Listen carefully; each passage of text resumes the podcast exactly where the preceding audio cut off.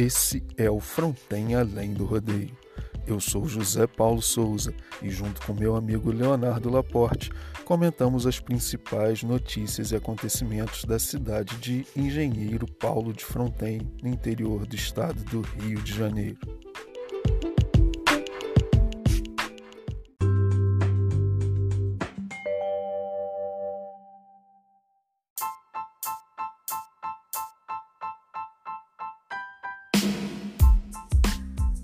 O transporte público é um grave problema em nossa cidade, não é de hoje. Seja para os moradores de Sacra Família em Morro Azul ou dos bairros mais afastados do centro, como Palmas e Graminha, e até mesmo para aqueles que nem são tão distantes assim, mas que dependendo do clima ou da carga, um conforto a mais cairia muito bem. Entre o centro e os distritos, os intervalos são de cerca de uma hora e meia. Por sua vez, bairros mais próximos ao centro são completamente desassistidos, como é o exemplo do Morro do Sossego. A tarifa dos táxis é alta e impede seu uso com frequência pela maior parte da comunidade, ainda que numa corrida curta. Não temos regulamentação do serviço para mototaxistas e nem para os motoristas de aplicativo. Nesse último caso, para complicar ainda mais, temos diversos bairros com conexões precárias à internet, o que dificulta o uso dessa modalidade pelos moradores dessas localidades. Além disso, para os usuários de ônibus, temos intervalos de tempo consideráveis, seja para o acesso ao centro ou aos distritos, e a dificuldade de conexão, seja para a integração com as linhas intermunicipais ou com os trens na cidade vizinha de Paracambi.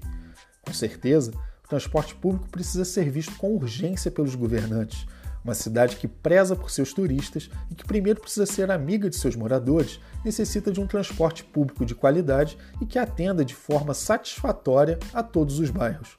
Leonardo Laporte, até quando teremos o transporte público sendo tratado com tanto descaso por nossos gestores?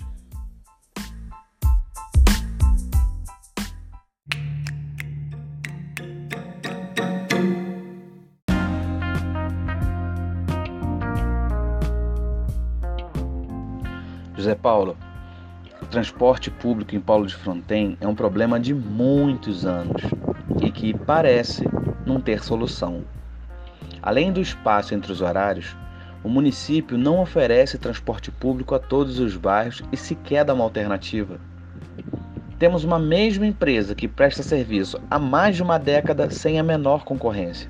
E isso porque nós temos a regulamentação do transporte alternativo que não é explorado. Com isso, temos bairros como Jardim Novo Rodeio ou Morro do Sossego, como você bem mencionou, sem uma opção de transporte mais barato, ficando dependentes do único ponto de táxi do centro da cidade.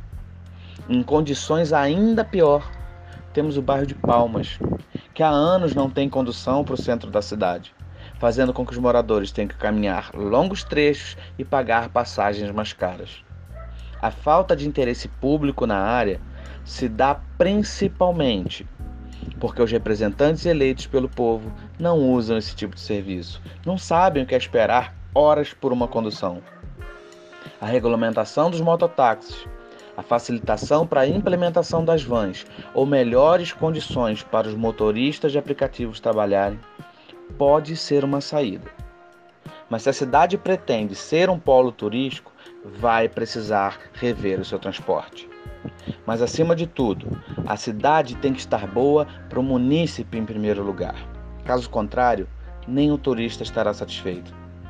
Enquanto os governos não olharem para as dores do povo, o descaso nunca terá cura.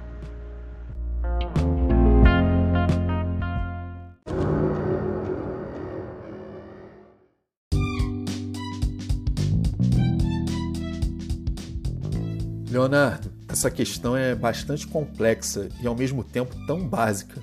Precisamos de políticas públicas que sejam boas para a nossa comunidade em primeiro lugar. Mas, por outro lado, uma cidade turística precisa de sua casa bem arrumada para aqueles que não estão acostumados às suas peculiaridades. O isolamento do bairro de Palmas, sem qualquer acesso ao centro da cidade por meio de transporte público, e as dificuldades para o ir e vir ao bairro de Palmeira da Serra são os maiores exemplos das dificuldades enfrentadas diariamente por nossos moradores. Ir ao mercado ou ao trabalho é uma verdadeira batalha a ser vencida. Outro ponto a se considerar é a fuga de capital gerado nos distritos. onde, pela facilidade de locomoção, acaba sendo mais fácil ir às cidades vizinhas de Vassouras ou Miguel Pereira, ainda que se pague mais caro. Esses longos tempos de espera, onde em alguns horários um mínimo ajuste seria suficiente para reduzir esse tempo perdido, demonstram que nossas autoridades não têm acompanhado a contento a prestação de serviços e a confecção dos horários por parte da concessionária, visto que esses poderiam ser claramente adequados, facilitando esse ir e vir pela cidade. O frontinense já se adequou a muitos jeitinhos e o transporte é apenas mais um problema enfrentado em meio a tantas dificuldades.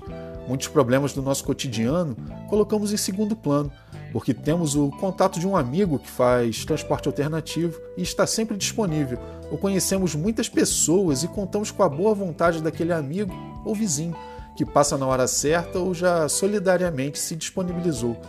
Precisamos com urgência adequar nossa querida cidade às necessidades de mobilidade atuais, inclusive pela questão econômica, facilitar a vida do comerciante local e, principalmente, dar opções ao cidadão. E com o desenvolvimento turístico, essa certamente será uma necessidade cada vez maior por aqui. Fronten tem muitos desafios a serem vencidos, problemas básicos que, se resolvidos, deixariam nossa cidade ainda mais aconchegante e receptiva.